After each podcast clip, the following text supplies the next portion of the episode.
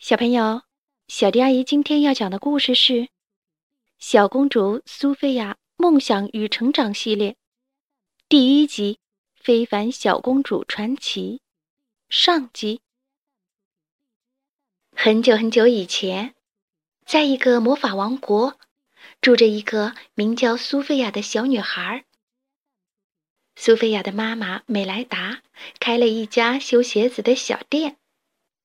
他们的生活并不富有，但是却很开心。有一天早上，苏菲亚和妈妈去了一趟城堡。他们要给罗伦国王送一双新鞋子。国王和美莱达互相看了一眼，就喜欢上了对方。美莱达和国王结婚了。苏菲亚和妈妈一起搬进了城堡。他们马上就要开始一种全新的生活，这是他们未曾想象过的。美莱达友好的问候了国王的孩子们，公主安柏和王子詹姆斯，还送给他们一人一个徽章，上面刺绣着象征皇室家族的纹样。国王罗伦则为苏菲亚带来了一顶闪亮的皇冠。两只漂亮的鸽子飞到苏菲亚的身边，为她戴上了这顶象征着欢迎的皇冠。看来我得花上一段时间才能适应这里的生活，苏菲亚小声地说。安柏点点头说：“不过只要你跟在我后面，就不会有问题。”苏菲亚很感激。他的新姐姐愿意帮助他学习所有的新事物，不过这只是他的想法。安柏可不这么想。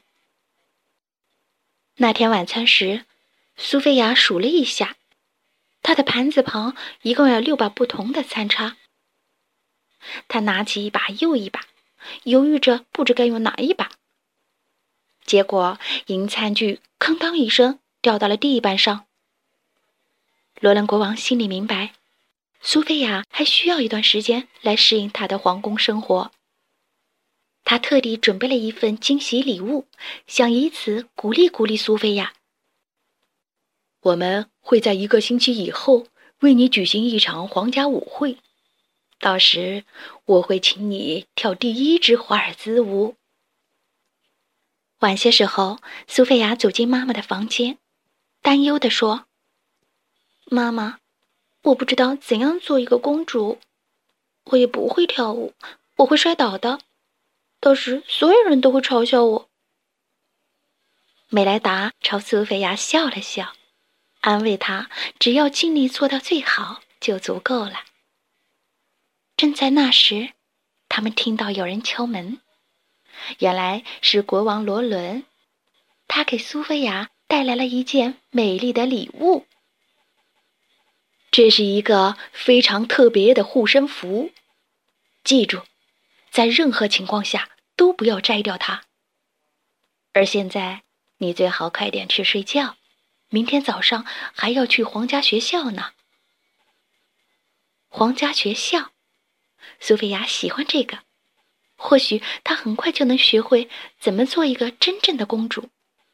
毕竟眼前就有一个舞会等着她呢。苏菲亚一蹦一跳的回自己的房间去，在路上，她遇到了皇家魔法师赛克。他豆子一样的小眼睛直勾勾的盯着苏菲亚脖子上的护身符，那是艾薇拉护身符。它具有非常强大的魔力。赛克为了它日思夜想了很多年。有了护身符，他就可以推翻国王罗伦。统治整个魔法王国，赛克立马开始密谋，他要想尽办法弄到苏菲亚的护身符。第二天早上，苏菲亚和安柏、詹姆斯一起坐着马车去皇家预备学校。女校长花拉仙子、翡翠仙子和蓝天仙子已经在大门口迎接她了。在学校里，苏菲亚根本不用担心交不到朋友，其他的孩子都太喜欢他了，这让安柏很嫉妒。以前，安柏才是最受欢迎的。于是，安柏跟詹姆斯说：“我想应该让苏菲亚玩一下魔法秋千。”詹姆斯把苏菲亚带到了秋千面前。苏菲亚，试一下，你不用使劲儿，它自己会荡起来。是吗？以前从来没有听说过这样的秋千呢。苏菲亚好奇地说。苏菲亚爬上去，荡秋千太好玩了。忽然，秋千开始加速，越荡越高，越荡越高。不好，秋千荡得太高了，苏菲亚一不小心被甩到了喷泉池里。这惹得其他孩子哈哈大笑，苏菲亚则回给他们一个勇敢的微笑。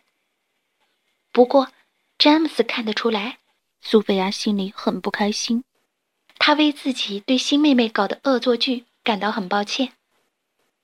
苏菲亚急着去把连衣裙弄干。他强忍着不让眼泪流出来。正在这时，从树林里传来了一阵慌乱的啾啾声。原来是小鸟宝宝从窝里掉了下来。苏菲亚轻轻地把这个小家伙放到他妈妈身边。他做这些事情的时候，脖子上的护身符开始发光。来来来，你们两个终于团聚了。苏菲亚和她的新朋友道别，正转身准备离开的时候，好像听到很弱很小的吱吱叫声。谢谢你哦！太不可思议了，小鸟根本就不会讲话呀。第一天的学校生活就这样糟糕的结束了。苏菲亚回到家里，看到赛克正在等她。去看看我的窝怎么样？哦，我是说实验室，就连国王都没看过呢。苏菲亚和皇家魔法师赛克一前一后来到了赛克的实验室门前。苏菲亚看见赛克轻轻掀开门前十座怪兽的一个脚趾头，原来实验室的钥匙就藏在这儿。在赛克的实验室里。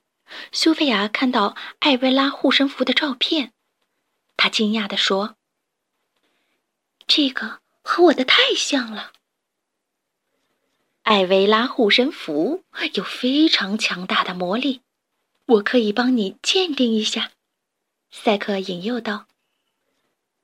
苏菲亚摇摇头说：“哦不，我答应过爸爸，绝对不会摘掉它的。”赛克看到自己的计划失败了，立马把苏菲亚赶到门外。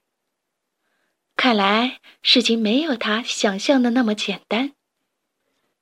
好了，《非凡小公主传奇》上集就讲到这儿。关注微信公众账号“小迪阿姨讲故事”，就可以听到更多好听的故事了。接下来，我们一起听一段好听的音乐吧。